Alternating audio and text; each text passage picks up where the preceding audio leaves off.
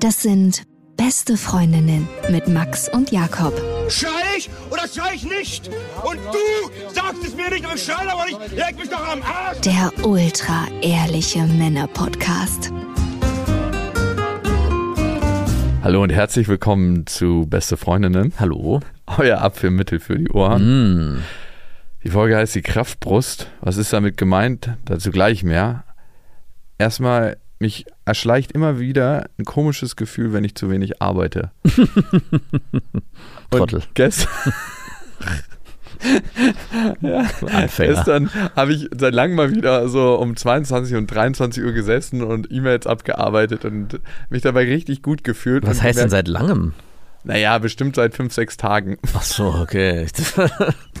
Ich wollte schon, hatte gerade schon ein gutes Gewissen, weil ich dachte, hä, ich mache das eigentlich alle drei Tage, sonst mache ich das nicht so spät. Und wenn du jetzt gesagt hast, ja, seit drei Wochen, hätte ich, hätte ich ein gutes Gefühl gehabt, aber so habe ich natürlich auch kein gutes Gefühl mehr. Ich merke richtig, wie das eine Quelle von meinem Selbstwertgefühl ist. Richtig schäbig, ne? Schade eigentlich. Super schade. Heißt es dann noch Selbstwertgefühl? Weil es ist ja eigentlich nicht, wenn ich mich selbst wegen etwas wert fühle, was ich mache, ist es ja kein Selbstwertgefühl. Nein, Das heißt einfach nur Gefühl dann. das ist dann eigentlich ein Selbst, Erhaltungsgefühl. selbst, ich würde schon, ja, also du bist eigentlich Sklave deiner Arbeit, Ja. weil du nur durch das Tun ein gutes Gefühl bekommst. Woraus ziehst du denn deinen Selbstwert? Aus nix. Nein, sag mal. Bist du das Atom-U-Boot des Selbstwerts? Also du tauchst ab und verbrennst da unten irgendwie. Ich weiß auch nicht so richtig. Also es gibt manchmal Tage, wo es mir nicht so gut geht, wo ich so denke, so, ah, du hängst die ganze Zeit nur rum und also gerade am Wochenende habe ich das öfters und dann wüsste ich, ich, was mir besser tun würde, aber ich tue es dann nicht. Also irgendwie mich bewegen, Sport machen, aber äh, das ist dann so, das gilt dann, das auszuhalten und dann wird es am Abend wieder besser. Also äh, auf jeden Fall kann ich sagen, nicht aus der Arbeit. Also die Arbeit ist für mich jetzt keine Sache, ich mache das gerne, aber ich höre auch gerne damit auf, um dann Sachen zu machen, die ich gerne mache. Ich glaube, die Menschen, die in unserer Gesellschaft als erfolgreich angesehen werden, so die richtig was schaffen, große Häuser bauen, also wirklich Riesenfirmen haben, Imperien, Mhm. 85 bis 90 Prozent dessen ist gespeist aus einem kleinen Selbstwertgefühl, dass sie was Großes kreieren müssen. Ja, das könnte schon sein. Würdest du eher sagen 85 oder 90 Prozent? Ich würde sogar fast sagen 100 Prozent.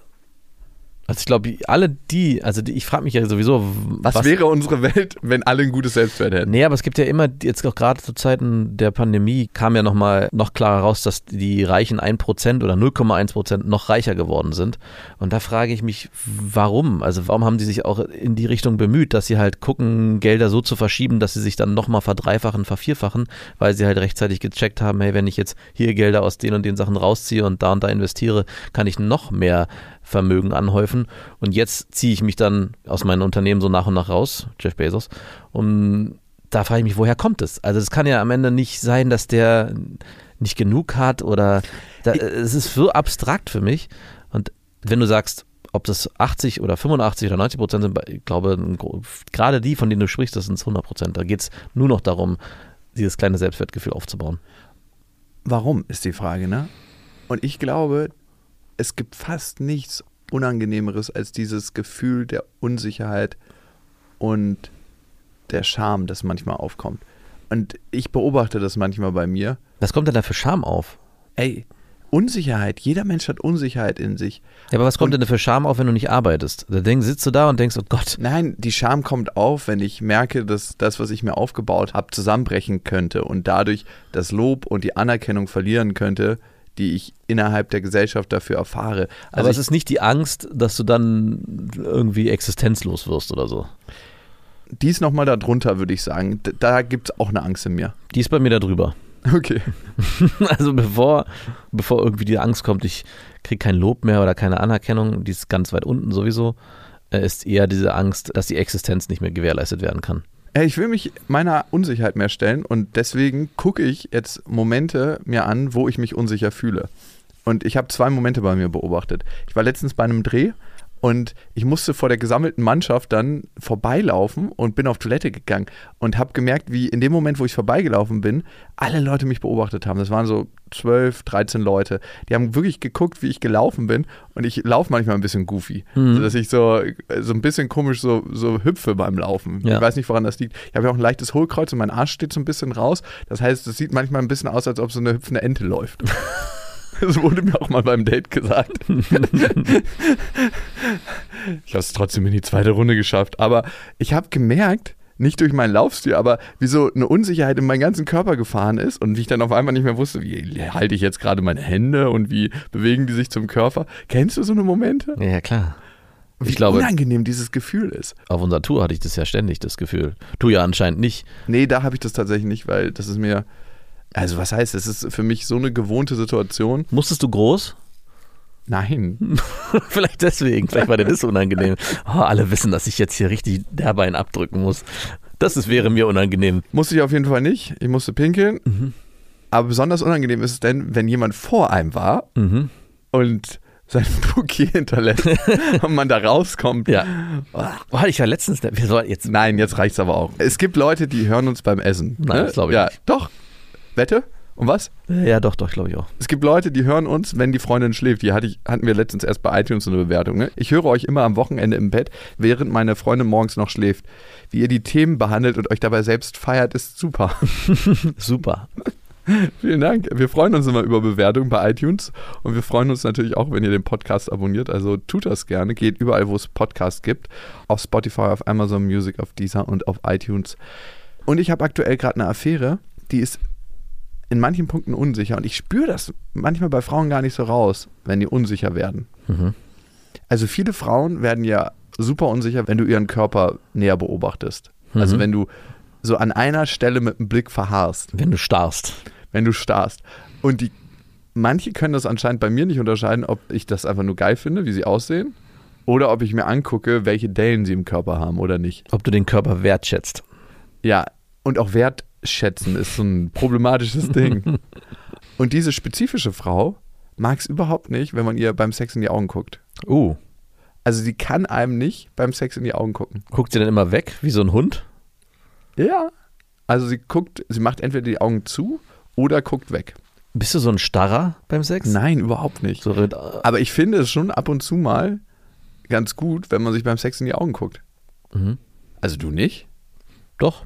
Aber ich kann das verstehen, dass man sagt, nee, möchte ich nicht. Weil ich möchte mit dir diese Intimität nicht. Es kommt ein bisschen auf die Situation auch drauf an. Also ich möchte mit meiner Frau auch nicht immer Sex, wo ich ihr in, innig in die Augen Nein, gucke. aber du kannst dir in die Augen gucken. Ja. Okay, genau. Und das aber ist es gab, es gab zum Beispiel auch mal eine Partnerin, die ich hatte, der konnte ich, und das war irgendwie auch spooky, die ganze Zeit in die Augen gucken. Also durchgehend. So wirklich, wie man hat sich so War das gegen deine Seelenverwandte? Seelenverwandte hin, Okay, Seelenverwandte das her. war die.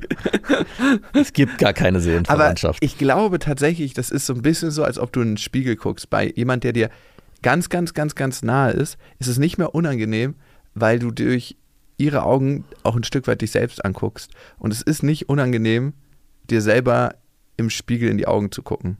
Wenn Also- du nicht gerade irgendwie mit dem Maschinengewehr durch eine Einkaufssiedlung gegangen bist. Ich erinnere mich an diese Situation in die Augen guckend, dass ich dann irgendwann anfing zu sagen, hm, so sieht also ein Auge aus. Der menschliche Körper ist so und so aufgebaut, st- besteht aus Atomen oder Molekülen. Das ist irgendwie dann total. Das in, beim Sex? in richtig, ja, das ist immer, deswegen habe ich dann irgendwann auch damit aufgehört, weil das jedes Mal so, da ich, wenn du da so richtig reinstarrst in diese Augen und da, klar, es wird immer beschrieben, man verliert sich da und man sieht den Spiegel und oder man spiegelt sich selbst. Aber eigentlich habe ich dann diese Äderchen mir angeguckt und dann so wie so eine Iris aufgebaut ist und war dann irgendwann so abgelenkt von der Anatomie des Auges, dass ich gar nicht mehr so richtig an den Sex gedacht habe und es dann auch aus dieser total schönen Verbindung, die man bis eben hatte, rausgerissen wurde, so dass ich das dann nicht mehr so intensiv gemacht habe. Ja, okay, das verstehe ich. Aber ich finde, wenn man Intimität auch aufbaut dadurch, dass man sich in die Augen dabei guckt, oder wenn man einen geblasen kriegt, dass die Frau einem dabei in die Augen guckt, von Mhm. unten nach oben, Mhm. ist auch ganz wichtig. Mhm. Dann, ja, nein, dann ist es schon erstaunlich für mich, wenn das jemand nicht macht oder nicht kann.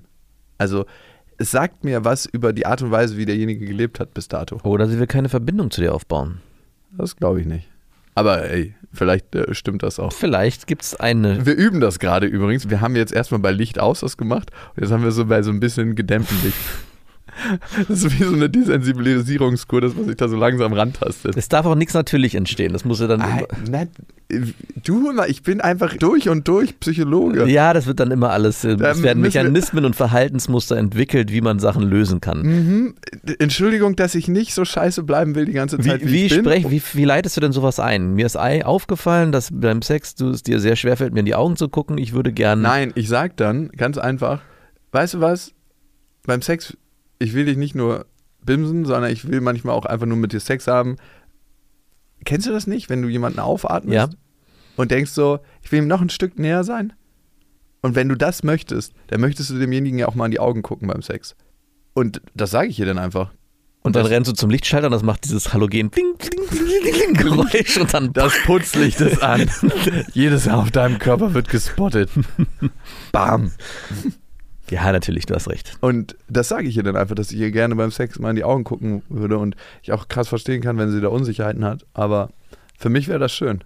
Also es ist so, als ob du eine sexuelle Präferenz hast und danach fragst. Und wie reagiert sie dann darauf? Also ist es dann so, dass ihr dann, während du den Dimmschalter drehst, äh, sie das zulässt oder sagt, ja, will ich auch? Oder wird es dann einfach gemacht? Das dann einfach, Nein, sie sagt dann, dass es ihr krass unangenehm ist und dass sie das nie macht. Und dann versucht sie es. Ah, okay. Und dann weicht sie wieder mit ihrem Blick aus. Und ich sage dann, verdammt, guck mir in die Augen! Hältst die Hände drauf, Finger und Daumen Ich habe auch einmal so aus Spaß ihre Augen so aufgehalten Nein. und dann reingegist. Ja, Nein. genau. Ich möchte die Verbindung spüren. Nein. Ist es denn bei dieser Frau dir ein besonderes Bedürfnis? Ist es sonst nicht so? Ist es dir deswegen so ein besonderes Bedürfnis, weil sie es nicht macht? Äh, es hat mehrere Komponenten. Einmal merke ich, dass ich das schön finde für die Verbindung. Mhm. Dann will ich ihr helfen, ihre Unsicherheiten zu überwinden. Das hat auch was Hilfemäßiges. Und ich weiß nicht, was da noch so drin ist, aber da sind auf jeden Fall, wir versuchen ja immer so den einen Grund zu finden. So, das ist der Grund, warum. Auch so in den Medien, ne? Es ist meistens multifaktoriell und diese zwei Sachen kann ich auf jeden Fall rausarbeiten. Also, dass ich ihr einfach nah sein will, dass ich schön finde, dass ich ihr helfen will, ihre Unsicherheiten zu überwinden. Und ich glaube, auch ihr Gefühl zu mir wird anders, wenn sie das macht. Aber es ist bei ihr anders als bei anderen Frauen. Also es ist nochmal verstärkt, dass du dir da so viel Mühe gibst. Ich habe das bei ihr entdeckt, ja. Ah, Okay. Also bei manchen Frauen ist es auch gar kein Thema. Die gucken dir bei, dabei in die Augen und du denkst, irgendwann kannst du bitte aufhören, mich anzustarren. Da bist du derjenige, der das Licht wieder ausmacht. Der ausweicht. Hast du manchmal mit kleinen Kindern so einen Stare-Contest? Weil kleine Wie Kinder kommst gucken. du jetzt von Sex Nein, und Augen? hör auf bitte. Das ist einfach nur eine neutrale Frage, weil ich es gestern an der Ampel hatte. Also bei Kindern ist es so, gerade bei kleinen Kindern soll man nicht lange in die Augen gucken. Ja, ich habe gestern dagegen verstoßen gegen die Regel. Wie alt war das Kind? Anderthalb, zwei? Gerade da. Gerade da, aber Kinder gucken einem ja so unverblümt in die Augen, so richtig rein. Und da ist auch nichts irgendwie mit Charme dabei oder so. Die gucken einem einfach in die Genau. Augen und, und beobachten einen. Und ich frage mich, wann das kommt, dass sich irgendwann Charme entwickelt, dass du jemanden nicht gerne in die Augen guckst. Mm, Ich glaube, in dem Moment, wo ein Bewusstsein entsteht, dass Angucken auch was, Intimes ist? ja. Und ich glaube, für Kinder ist es in dem anfänglichen Alter ja vor allem auch ein Austesten, kann ich der Person vertrauen, wie sieht die aus, wie funktioniert deren Mimik, also es ist ja alles noch ganz, ganz Und niedrigschwellig. die haben auch noch nicht die Abgrenzung Genau. und das Selbst und das Ich. Ah, Genau. dann müsste das mit dem Selbsterkennen anfangen, dass auch die Scham wächst. Ne? Es gibt ja diesen Punktversuch, dass Kinder im Spiegel ab, ich glaube, zweieinhalb oder drei Jahren erkennen, wenn sie einen Punkt auf die Stirn gemalt bekommen haben, Ja. dass das ihre Stirn ist und dass da ein Punkt drauf ist. Ja. Damit kommt wahrscheinlich auch die Scham, anderen Menschen in die Augen zu gucken oder ein bisschen später. Ich finde das Thema Bewertung und Bewertung von außen immer mega spannend, weil wir, wir leben mit diesem Phänomen. Ne? Also ich meine, ganz simpel ist es, wenn du jemanden bestellst über so eine Mobilitäts-App und damit ein kleiner Gruß von unserem und damit Sponsor. kein kleiner Gruß von unserem Sponsor. Und am Anfang kannst du dir die Bewertung angucken von dem Fahrer und sagst, du möchtest du, den möchtest du nicht. Und am Ende kannst du ihm eine Bewertung dalassen. Und das Krasse ist ja, ne? Man muss sich fragen, ist das was Gutes oder ist das was Schlechtes? Aber das Krasse ist, ich weiß nicht, ob es dir aufgefallen ist, gerade in Ja. Berlin, es gab eine Zeit, das pissigste und unfreundlichste waren die Taxifahrer. Also da hat man manchmal auf Menschen gestoßen, wo ich dachte, lad deinen verdammten Gülle-Müllkübel deines verdammten Lebens und deiner Unzufriedenheit nicht auf der Rückbank deines Taxis aus. Also wo du dachtest so, halt einfach deine Fresse und fahr mich von A nach B. Also ich kann nichts für deine schlechte Laune. Ja. Also das hatte ich wirklich oft das Gefühl. Ja. Und ich habe dann einfach direkt aufgehört, mit den Leuten zu reden. Ja. Zum Glück gibt es jetzt Konditionierungsmechanismen. Das ist ein klassischer Konditionierungsmechanismus. Ich wundere mich fast, wenn bei so einer App einer nicht richtig, richtig freundlich ist. Und ich frage mich, ist das gut? Also, weil es ist ja auch so, so eine Art Sklavensystem. Ja, auf jeden Fall. Also, Vor allem die fragen ja auch immer danach, "Ka- können Sie mir bitte eine gute Bewertung da lassen? Und wie echt und authentisch ist dann noch diese Freundlichkeit? Das ist mir, also du hast ja was Gutes gesagt dazu. Es ist mir eigentlich egal. Hauptsache, sie sind freundlich. Und es macht der Ja, Programm. eigentlich ist es auch. Ich Ja. frage mich, ist das egal? Also, ob das eine authentische Freundlichkeit ist und oder, und das viel Wichtigere ist, finde ich, durch diese Fake-Freundlichkeit am Anfang, vielleicht entwickelt sich ja auch irgendwann eine authentische Freundlichkeit, weil das Feedback ja auch immer freundlich ist. ja. Welcome to America. das ist das erste Mal, als ich nach Amerika gefahren bin, mir aufgefallen. Ja, bei mir ist es stimmt auch aufgefallen, dass ich eigentlich noch nie einen dieser Taxifahrer sind es ja nicht, aber dieser App-Fahrer eine negative Bewertung gegeben habe oder schlechter als fünf Sterne. Es war immer, Immer nur fünf. immer fünf Sterne. Ja. Und ich meine, es muss welche geben, sonst würden die nicht fragen, die schlechtere Sterne bekommen haben, weswegen sie wahrscheinlich weniger Aufträge bekommen haben. Weswegen sie dann fragen nach dieser guten Bewertung, um halt im Ranking oben aufzutauchen. Ist auch erschreckend. Ich meine, in allen möglichen Internetmechanismen will man irgendwie im Ranking oben auftauchen und fragt nach guten Bewertungen. Auch Podcasts. Wir haben ja gerade eben erst nach Bewertungen gefragt. Ja, wir haben eine Zeit lang aber auch nach schlechten Bewertungen gefragt und haben uns also selber ich geschadet. ta tatsächlich, also wenn du mich fragst, ich finde beides voll okay. Ja, ist es auch. Und unser Fokus, ne, natürlicherweise liegt eher auf den schlechten als auf den guten Bewertungen. Und Leute sind auch, glaube ich, eher bereit, mal eine schlechte Bewertung abzugeben als eine richtig gute. Also den meisten fällt es schwerer, eine, na, weiß ich gar nicht. Ich ziehe das zurück. Eine gute Bewertung abzugeben als eine schlechte oder umgekehrt? Ja. Nee, glaube ich nicht. Nee, Es ist sogar so, ich war in einem Fahrradladen vor einem halben Jahr und äh, habe dann mich mit der Geschäftsführerin aus irgend- irgendeinem Grund unterhalten und dann meinte ich irgendwie so im Nebensatz, naja, wenn ich bei euch ein Fahrrad kaufe, gebe ich euch auch eine bessere Google-Bewertung, weil die habt ihr ja bitter nötig. Weil aus irgendeinem Grund hat diese Kette, gerade dieser Laden, eine extrem schlechte Bewertung. Und sie meinte auch, ja, da gab es mal irgendwie eine Zeit, da hatten sie einen ehemaligen Kollegen, der sich richtig schlecht den Kunden gegenüber verhalten hat und sie sind heute noch dabei zu versuchen, obwohl es schon lange nicht mehr so ist, diesen Logarithmus aufzubrechen mit guten Bewertungen von Neukunden und schaffen es aber nicht und sind ewig verdammt. Und ich meine, das macht schon was mit mir. Ich gehe dahin und denke so, what, nur 2,3 Sterne hat dieser Laden? Das muss ja miserabel sein. Und das scheint dann am Ende nur an einer Person gelegen zu haben, die da irgendwie Mist gebaut hat in dem Laden. Also Ich meinte ja eben schon, äh, im Internet findet diese Bewertung und dieser Algorithmus statt und das kennen wir auch. Und bei dieser App, dieser Mobilitäts-App oder auch über diese Geschichten, dass man halt Restaurants und was auch immer über Google bewerten kann, sind diese Logarithmen noch viel stärker ins echte Leben eingetreten. Also Ja. auf einmal müssen wir uns, und da ist die Frage berechtigt, ist es gut, wenn wir einem so einem Taxifahrer einfach nur fünf Sterne geben, wenn er sich gut verhält und er lernt, hey, wenn ich mich gut verhalte, kriege ich fünf Sterne. Am Ende ist es aber nicht authentisch, sondern er macht es einfach nur, weil er weiß, nur dann verdient er mehr Geld. Also kriegt er sein Leckerli. was sind wir, Also es ist tatsächlich eine fucking Konditionierung. was für ein hässlicher Mechanismus eigentlich. Und spann das mal 20 Jahre weiter. Oh nein, bitte nicht. Was passiert denn mit diesen ganzen Taxifahrern, nur mal als Beispiel, die jetzt immer im Taxi super gut gelaunt sein müssen, damit sie am Ende eine gute Bewertung bekommen, um dann zukünftig Wie weiter. viele Kinder zu Hause werden Mhm, geschlagen, meinst Wirklich. Also du? Bam! Irgendwo- war den ganzen Tag gut. jetzt bist du dran. Oder die Frau. Also mal ganz ernsthaft, es muss sich ja irgendwo anders dieses Ventil dann auch wieder lösen. Es, es sei denn, derjenige ist einfach immer gut drauf, kann ja auch sein. Ja, aber ich, ich glaube, es ist auch nicht verkehrt, authentisch so zu sein, wie man sich halt in dem Moment fühlt. Also klar ist es nicht, will ich kein Taxifahrer, der mich irgendwie anpisst, aber ich kann auch verstehen, wenn jemand einen schlechten Tag hat, dann bin ich zwar auch nicht begeistert darüber, aber es ist irgendwie auch eine Form des Miteinanders, ja, das auszuhalten und vielleicht damit auch selber umzugehen oder auch mal aneinander zu rasseln. Aber diese Art der Konditionierung muss sich ja an anderer Stelle wieder äußern. Also es ist was, was ich tatsächlich das erste Mal richtig krass in Amerika erlebt habe. Diese Art der Konditionierung. Und die meisten Apps, die so funktionieren, kommen auch aus Amerika. Mit Bewertung von Menschen und nicht bewerten. Und das finde ich ganz interessant. Also ich will jetzt hier keinen Anti-Amerikanismus betreiben, aber wenn es um Freundlichkeit und Servicegedanken geht, dann habe ich den am höchsten bisher in Amerika erlebt. Aber auch immer so ein latentes Gefühl gehabt, und da weiß ich nicht, woran das liegt, vielleicht weil ich hier einfach was anderes gewöhnt bin oder weil es nicht maximal authentisch war. Ist das jetzt echt oder spielen wir hier gerade ein Riesentheater? Und manchmal ist mir das lieber, einfach so, so was ganz echtes, Pures zu haben. Und das erlebe ich, wenn ich in Berlin in so kleine Läden gehe, wo Leute schon seit 30 Jahren arbeiten und da gibt es noch keine Bewertungssysteme, keine Technik. Und du kommst da rein, ey Puppe, was willst du denn haben? Und ich, Oh, Puppe.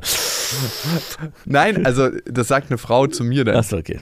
Also manche reden einfach nicht und ich fühle mich sofort zu Hause und denke mir so, okay, Oma, also sie spricht dann, wie meine Oma gesprochen Ja. hat, meine eine. Also es ist einfach so, so, hier brauche ich mich nicht verstellen. Es ist super erfrischend. Also Es ist es- mega erfrischend. In dem Moment, wo man sowas erlebt, ist es so, dass man denkt, hey, stimmt, das ist ja genau das, was eigentlich der Umgang auch miteinander ist und Menschen untereinander auch ausmacht. Also die Kommunikation untereinander ausmacht, dass jeder halt eben auf seine Art Ecken und Kanten hat und nicht alle allglatt durchs Leben gehen. Weil das ist ja die, die andere Seite der Medaille und führt am Ende, und da sind wir, glaube ich, auch nicht ganz frei von, wenn man jetzt den Podcast betrachtet, zu einer Cancel Culture. Also es ist ja im Endeffekt auf Cancel Culture? Cancel Culture. Was ist das? Kennst du nicht? Nein. Na, das ist ja das, was, wenn einer sich einen Fehltritt leistet, Ah, okay, das. dass er sich dann sofort in den Medien verabschieden kann. Also Ja. es gibt natürlich Sachen, wo ich sage, okay, da ist es auch berechtigt, aber es gibt auch Sachen, wo ich sage, muss Wäre schön, sein? darüber nochmal zu reden. Wäre schön, Ja. zumindest das zu einer Diskussionsgrundlage Oder zumindest auch Fehler zuzulassen. Also nur weil einer mal was äußert, was ja nicht ganz korrekt gewesen ist und dann im nächsten Moment sagt, hey, ich habe ja Mist gebaut, ist es ja eher ein Mechanismus, wo man sagt, okay, der hat aus seinem Fehler gelernt. In dem Moment, wo man den einfach in dem Moment sagt, okay, du spielst ja keine Rolle mehr, du hast keine Relevanz, weg mit dir, wir bannen dich äh, aus allen möglichen Foren oder was auch immer, ist es ein Signal, was nur dazu führt, dass alle anderen, die in irgendeiner Form vielleicht auch eine offene Kritik irgendwo üben wollen, Ja. eben sich auch nicht mehr trauen und alle in so einem Weichspülmodus unterwegs sind. Und es fängt anscheinend unten an und oben endet es da. Und ich meine, wahrscheinlich wird es irgendwann auch dazu führen. Und in gewissermaßen ist es ja so, dass auch im Kleinsten jeder sich immer mehr diesem Algorithmus oder diesen, dieser Art des Umgangs unterwerfen muss, damit er eben nicht, in, auch im Kleinen nicht gecancelt wird. Damit du halt nicht und sagst, okay, ich kenne das so nicht. Wenn ich in einen Laden gehe, ist es immer alles super allglatt und jetzt kommt hier so eine Tante und sagt zu mir Puppe, da gehe ich nicht mehr hin. Und das ist ja schon im Kleinsten dann auch irgendwie eine Art von Cancel Culture, also was ich Ja. ziemlich schade finde. Und aber Und es ist vor allem langweilig. es ist mega langweilig, weil alles gleich wird und Ja. einheitlich. Nämlich fünf Sterne. Ja, Gib uns bitte fünf Sterne auf iTunes. apropos Speaking of. fünf Sterne. Wir haben früher genug nach einem Stern gefragt. Wir hatten früher auch welche, die gesagt haben, ja, ihr sagt ja immer, ihr wollt nur einen Stern. Ich finde euch zwar super, würde euch gern fünf geben, aber da ihr nach einem fragt, gebe ich euch nur einen. Oh, ein Stern. Ja, das ist krass, ne? Also ich merke selber, dass ich mega abhängig bin von Bewertungen von außen. Also ähm, das fängt bei Klamotten an. Also denkst du, ich trage Klamotten, klar trägt man auch das für das eigene Gefühl, heißt es immer. Ich mache mir auch Silikonbrüste fürs eigene Gefühl.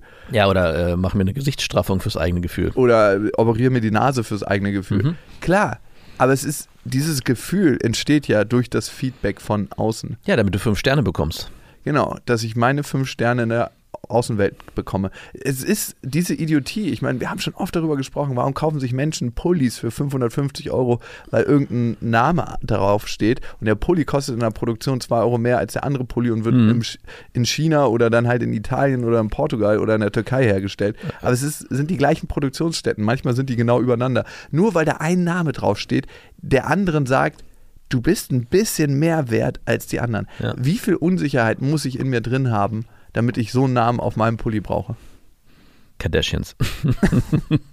Nein, aber es ist total interessant und ich kann nicht sagen und leugnen, dass es in mir selber nicht der Fall ist. Also, Ja. ich weiß nicht, ob du das kennst und das ist auch psychologisch nachgewiesen, welchen Effekt Klamotten auf dich haben. Ganz, ganz simples Beispiel: Wenn du einen Arztkittel trägst, schneidest du im Durchschnitt bei Intelligenztests ein bisschen besser ab. Hm. Also dazu gab es Versuche. Muss sich dazu jemand sehen oder machst du es einfach automatisch? Nein, Intelligenz plus zwei. das ist der Placebo-Effekt für dich selber. Oder muss der Leiter des Tests sozusagen sehen, ah, ein Arzt. Und wir bewerten ja auch. Schon Klar. allein, wenn du einer Frau sagst beim Sex, wie geil du sie gerade findest, ist es ja eine Bewertung. Also ein Stück weit. Kann man nicht eine App erfinden, wo man direkt nach dem Sex fünf Sterne vergeben Mit so einem kann? Foto, was du von dir Ja, machst, und dann sagt so die Frau fragt dann auch, du, ähm, kannst du mir vielleicht fünf Sterne geben, sonst kann ich, sonst ist mein Der Tinder- Abschluss war nicht ganz so, ich gebe dir vier, okay, aber ich begründe meine vier Aber dann Sterne. lande ich im Ranking weiter unten und krieg weniger Partner, se potenzielle Sexualpartner, mit denen ich mich fortpflanzen kann. Das wäre eigentlich das Ende des Lieds, oder? Dass man Am eine, Ende eine sind Elite wir jetzt schon in, Ja, eigentlich sind wir schon. ey, wir sind in dieser Schleife. Mhm. Weil die Schleife heißt, für ganz viele, ich kaufe mir ein dickes Haus, ich kaufe mir ein dickes Boot, ich kaufe mir ein dickes Auto, Mhm. ich kaufe mir fette Klamotten, ich habe einen geilen Beruf, ich lebe mich selber aus, Ja. ich reise viel, Mhm. ich bin in meinem Ranking ganz, ganz oben. Ich habe viele Da, Freunde. das stimmt schon, aber ich das ist nochmal ein bisschen ein Unterschied. Also das ist auch definitiv so, aber es ist anders plakativ, habe ich das Gefühl. Also in dem Moment, wo ich mir ein Auto kaufe, ein Haus kaufe etc., klar, dann ist es auch irgendwie nach außen hin, hat der das und das und das, aber es sagt nicht unbedingt immer hundertprozentig über den Menschen aus, der hat jetzt fünf Sterne in allem. Also es ist, diese Bewertung findet auf Ja, wenn er dazu noch intelligent und witzig ist und einfühlungs... Ja, genau, es, aber du, das ist differenzierter, behaupte ich jetzt mal. Also in dem Moment, wo man nur auf eine Sache geht, nämlich, hey, ich habe hier ein Medium, in dem ich jemandem fünf Sterne geben kann und damit ist das Gesamtpaket abgedeckt und ich differenziere gar nicht mehr, sondern es gibt nur diese eine Bewertung. Du hast fünf Sterne in allem. Genau. Und im Für alles. Ist es ja. Und Für wenn ich, das, was du bist, bekommst du fünf Genau. Sterne. Und wenn ich das so aufs Dating-Game beziehe, in dem Moment, wo wir wirklich in so einer Art App-Welt leben, wo man halt nur noch mit diesen fünf Sternen agiert, ist es auch egal, ob derjenige jetzt ein fettes Haus hat oder nur ein kleines Haus oder Einen kleinen Penis oder einen großen. künstlerisch begabt ist oder nicht, weil in dem Moment, ich sehe nur, er hat fünf Sterne bekommen oder er hat drei Sterne bekommen. Und deswegen interessiere ich mich für die drei Sterne. Obwohl vielleicht sogar der Drei-Sterne-Typ oder die Drei-Sterne-Frau vielleicht sogar am Ende interessanter ist, weil sie viel mehr Facetten aufmacht, aber halt auf dieser einen Ebene nur bewertet wurde. Auch dieser Fahrradladen, in dem du warst, konnte vielleicht verdammt gut Reifen wechseln und das Öl von Tret lagern, aber du wusstest es nicht. Er war vor allem nicht schlechter als die anderen. Aber augenscheinlich war er es für mich. Sofort, als ich da angekommen bin, weil ich dachte, okay, der ist scheiße wegen diesen fünf Sternen. Aber im Endeffekt, das war eine Kette. Der andere Laden war genauso scheiße. Also das hat seid eigentlich beide gleich scheiße. beide gleich scheiße. Und wir sind auch nicht frei von Bewertungen. Erinnerst du dich an die Folge, wo ich einer Frau gesagt habe, dass ich finde, dass ihre Punani richtig Ja. schön aussieht? Mhm. Und dass ich aufgerufen habe, dazu mehr Punanis zu loben? Mit fünf Sternen. Deine Punani hat fünf Sterne. Und dazu haben wir ein Feedback bekommen, was ich ziemlich interessant fand. Ja. Ich hätte eine kleine Anmerkung zu eurem Masterplan, alle Punanis als schön zu loben. Können wir nicht einfach mal aufhören, alles zu bewerten? Ich beobachte, Mhm. registriere das in den letzten Jahren, Ja. dass irgendwie alles an Frauen und Männern zunehmend bewertet Ja. wird. Vielleicht habe ich das Glück der frühen Geburt. Ich bin Baujahr 79, aber ich bin irgendwie in dem Bewusstsein aufgewachsen, dass die Punani und auch die Brüste so sind, wie sie sind. Völlig wertfrei. Beides gehört zu mir und ist weder besonders schön noch besonders hässlich. Weil in dem Moment, und das sage ich jetzt, wo mein Bedürfnis entsteht, besonders schön zu sein, entsteht ja auch immer die Gefahr, von anderen als hässlich bezeichnet und bewertet zu werden. Genau. Und das ist das Krasse, wenn ich mich von dem Lob von außen abhängig mache. Also sie hat absolut recht. Ich habe ja eben gerade auch die fünf Sterne Ponani benannt. Und im Endeffekt ist es egal, ob fünf Sterne oder drei Sterne. Es geht gar nicht darum, das zu bewerten, sondern was sie sagt. Und ich meine, wir haben beide Kinder. Wir machen das ja im Prinzip auch da.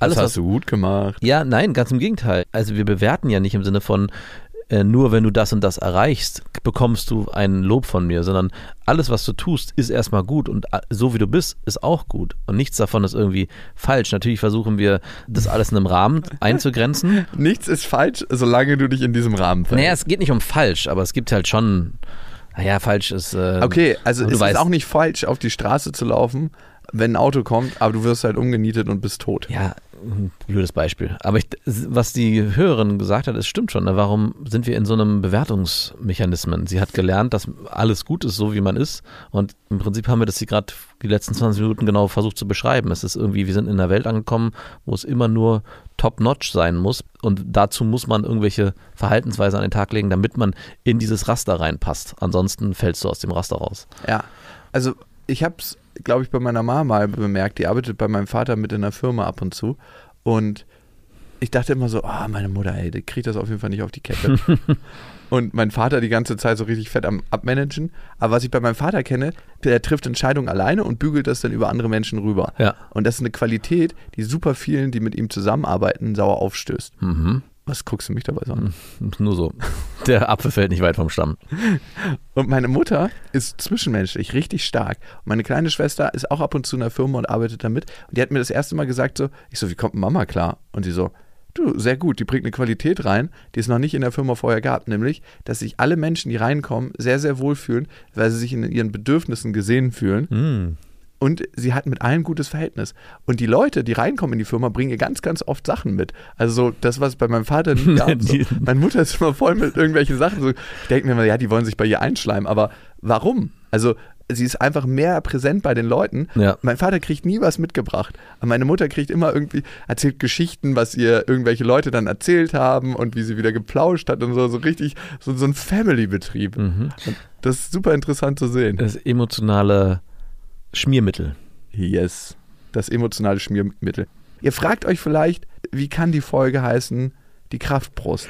Ja, frage ich mich auch gerade, wie wir da hingekommen sind. Erstmal die Frage, stehst du auf große oder kleine Brüste? Große. Müssen es wirklich immer große sein?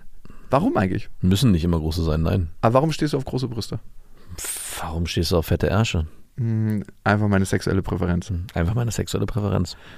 Gut, ich, Ich, mag lieber dicke Brüste im Gesicht als einen dicken Arsch der Hast du schon mal versucht, so einen Brustbimsk zu machen bei ganz kleinen Brüsten? Ja, Das ist irgendwie komisch. es ist, ähm, es ist nicht zu empfehlen. Du hast deine Hände dann in der Hand, ne? Ja. Du machst ja deine Hände dann auf die Brust, versuchst sie so zusammenzudrücken und dann merkst du, wie sich deine Daumen berühren am Lachs. Eigentlich ist es Masturbieren. Eigentlich ist Masturbieren mit Hand auflegen. Das macht man einmal und denkt sich, es gibt ja andere sexuelle Praktiken, die weitaus besser sind als die. Hast du das Gefühl, dass Frauen mit großen Brüsten sensitiver und leichter zu stimulieren sind an den Brüsten? Nee, das Überhaupt Gegenteil. nicht. Hm. Hatte ich bisher auch in meiner Laufbahn, Ja. Laufbahn als Brustkneter. dass ich eher das Gefühl habe, Frauen mit großen Brüsten sind nicht so sensitiv wie Frauen mit kleinen Brüsten. Sind nicht so sensitiv. Das hört sich an wie so ein. äh, Bewertung ist eine Bewertung. Nee, wie so ein, so ein Abwaschmittel oder so ein Handbalsam. Bei Brust. Sensitiv. sensitiv. Das Beste für ihre Brüste. ist ganz komisch. Also ich tatsächlich stehe auf eher runde, vielleicht auch ein bisschen größere Ärsche und für mich können die Brüste auch kleiner sein. Also äh, ich meine, wenn eine Frau was anderes mitbringt, ist auch völlig in Ordnung. Aber wenn du mich fragst, wenn ich mir was zeichnen dürfte, dann wäre es das. Mhm. Und es ist, aber in jedem Fall, ob Brust groß oder klein, ist es gut, die zu kneten. Denn es fördert das Stützgewebe Ach, wirklich. und das Lymphsystem wird stimuliert durchs Kneten, also Mhm. durch, durch sanftes Kneten. Nebenbei werden die meisten Frauen einfach richtig geil, wenn du das machst. Ja. Also- ein, ein schöner Nebeneffekt. Hat eine Nebenwirkung, die Frau wird geil, also wenn du es schön machst. Mhm. Und es kann auch den Oxytocinspiegel erhöhen. Also es ist ja das Bindungshormon, also wird auch als Kuschelhormon bezeichnet. Das stärkt so das Vertrauen und fördert die soziale Bindung. Also wer beim Sex, Fauli, du lieber Max, Ja, die Brüste ausspart, mache ich nicht. machst du nicht? Nein. Okay, aber nur weil du drauf stehst, ne? nicht weil du der Frau was Gutes tun willst. Mm, Ja, das ist doch ein Geben und Nehmen. Also Man kann ja die Brüste einer Frau nicht kneten, nur für sich selbst. Also, sorry. Also klar kann man, wenn man es schlecht macht. Doch. Ich habe jetzt ein paar Brüste, auf das ich total stehe. Und die knete ich meistens nur für mich selber, weil ich, weil ich das Gefühl angenehm an der Hand finde. Ja, und die Frau sagt, äh, ja, mach mal und ich arbeite nebenbei was? Oder wie? Nein, wir sind ja schon im Bett. Ja, eben. So. Also in dem Moment, wo du es tust, tust du es ja nicht. Nur ich für mach's doch, aber in erster Linie für mich selber. Ja, aber also mit dem Einverständnis der Frau. Genau. Und sie wird es wahrscheinlich, empfindet es auch wahrscheinlich auch als angenehm. ja, auf jeden Okay, Fall. das meine ich. Also man macht es im Ende, auch wenn man da eine Präferenz hat, nicht nur für sich allein. Nein, nein, nein. Sonst könntest du ja auch zu deiner Mutter gehen und einfach mal fragen. Oh Gott, bitte. Aber Brüste haben ganz oft so einen beruhigenden Charakter, wo wir schon bei meiner Mutter sind. Meine Tochter lehnt sich ganz oft an die Brüste von meiner Mutter an. Es muss so sein, so ein Gefühl von, egal welche Brüste, hier bin ich zu Hause. Warst du mal eine Zeit lang neidisch auf kleine Kinder, die das, also ich habe in, in der Kita gearbeitet und da war es so, ich hatte eine Kollegin gehabt, auf die ich sehr gestanden habe und jedes Hast du Mal, mit der geschlafen? ja, dann später, Okay. aber immer wenn die kleinen Kinder angekommen sind und mit ihr gekuschelt haben, dachte ich so, wie gern würde ich tauschen. Aber hast du ihr das dann nochmal gesagt später? Später dann, ja klar. Und ich habe dann auch gefragt, wie das ist für Frauen, dass die Kinder mal ankommen und sich an die Brüste kuscheln, ob das nicht irgendwie komisch ist. Aber natürlich ist es nicht komisch, das ist ganz normal. Es ist so, wie wenn ich auch ein Kind in den Arm nehme. Aber trotzdem als Mann hatte ich damals Das Gefühl, dass es immer was Sexuelles immer was Sexuelles dabei. Was? ist. Nicht was Sexuelles, aber dass es zumindest für die Frau, ja doch, dass es für die Frau was, ja, so ist, als würde sich das Kind irgendwie, Naja, auch da Oxytocin, also das Bindungshormon wird auch ausgestoßen. Das unterscheidet ja dann nicht so, ah, hier ist gerade eine Männerhand an meiner Brust oder eine Kinderhand, sondern auch da stärkt das die Bindung. ja. Keine Frage. Also wer was für die Bindung mit der Frau tun möchte, Brüste kneten. Das macht empathischer auch, das Hormon. Also es setzt Wie? Bei wem? Bei, bei dem Kneter oder bei der gekneteten? bei der gekneteten. Das macht empathischer? Ja. Und es hat positive Auswirkungen auf Kraft und Form der Brust. Also es ist die Kraftbrust, die dadurch entsteht. Das heißt, sie wird muskulöser dadurch oder? Nee, also das Stützgewebe wird gestärkt. Ah, okay. Regelmäßig die Brüste kneten, dann gibt es straffere Brüste. Das Gewebe wird außerdem mit Sauerstoff versorgt, das macht auch Sinn, ne? was ja auch nicht schlecht ist. Mhm. Das ist eine super lohnende Sache. Ab jetzt. Zweimal, eigentlich leider, es ist ein bisschen die Häufigkeit. Man muss es zweimal am Tag fünf bis zehn Minuten machen. Fünf bis zehn Minuten Brust. Ja, fünf Minuten geht noch super gut klar. Wenn du morgens zum Beispiel hinter deiner Freundin stehst, äh, Frau, ich Und dann fünf komme Minuten. immer noch nicht darüber hinweg, dass du Du verheiratet bist. kannst auch gerne Freundin sagen, aber fünf Minuten kneten?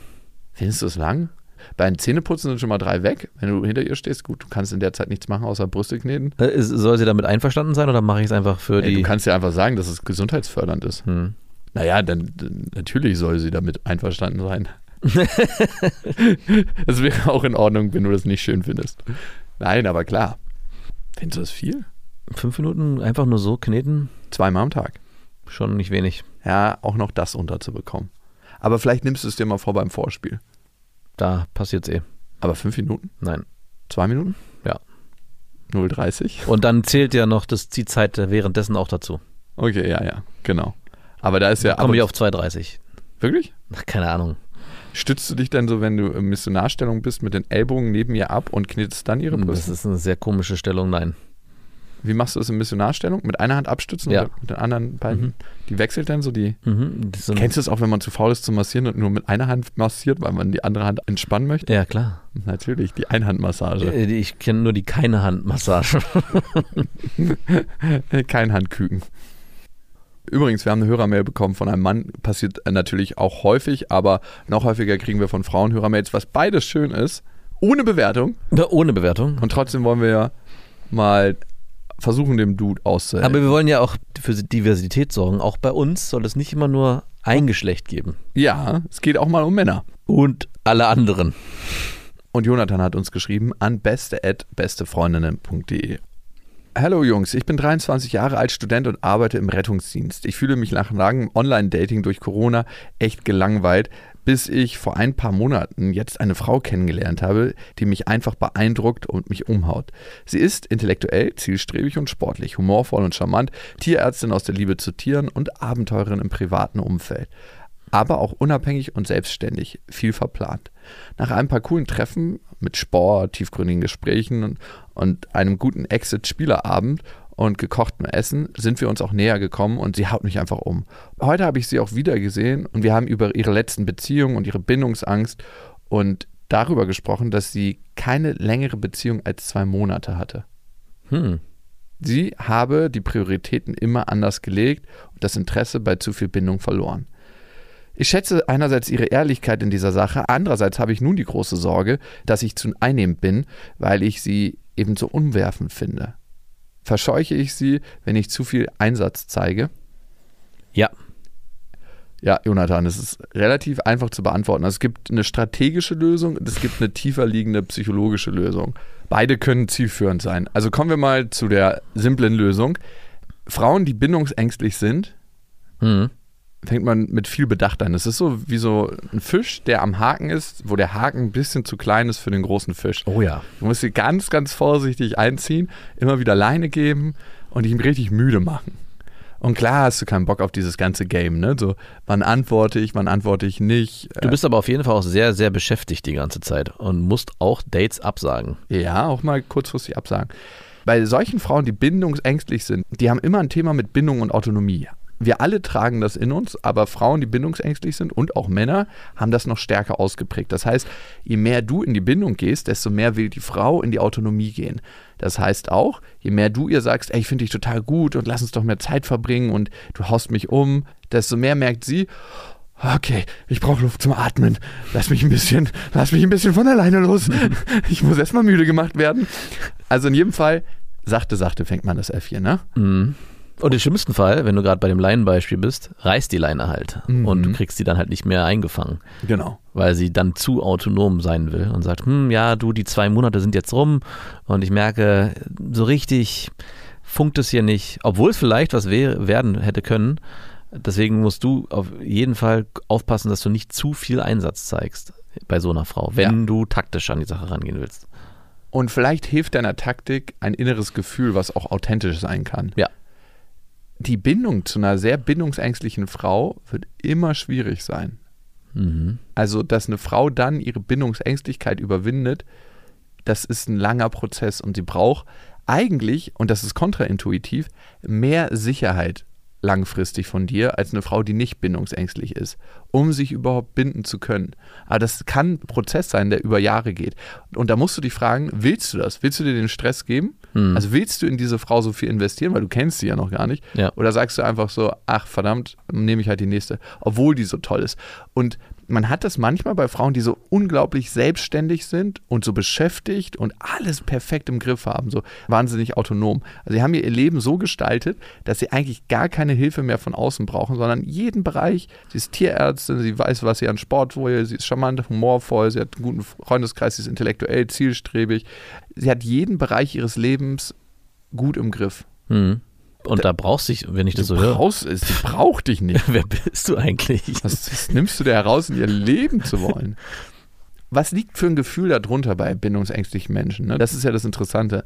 Wenn ich wirklich zeige, wie ich bin, wenn mich dieser Mensch, also du, Jonathan, wirklich kennenlernt, dann genüge ich eigentlich nicht. Mhm. Das Gefühl liegt darunter und darum scheuen sich manchmal diese Menschen, jemanden gut und richtig tief kennenzulernen und gehen lieber in kurzfristige Beziehungen und Bindungen, wo sie noch die Kontrolle bewahren. Also wo sie sagen, ich habe die Oberhand und ich definiere, wann ich Schluss mache mit dir, bevor der andere mein Geheimnis entdeckt. Ja. Dass ich ein Haufen Scheiße bin. Ja, vielleicht nicht ganz so schlimm, aber du weißt, was ich meine. Woher weiß ich das so genau? mm, weil du selber so bist.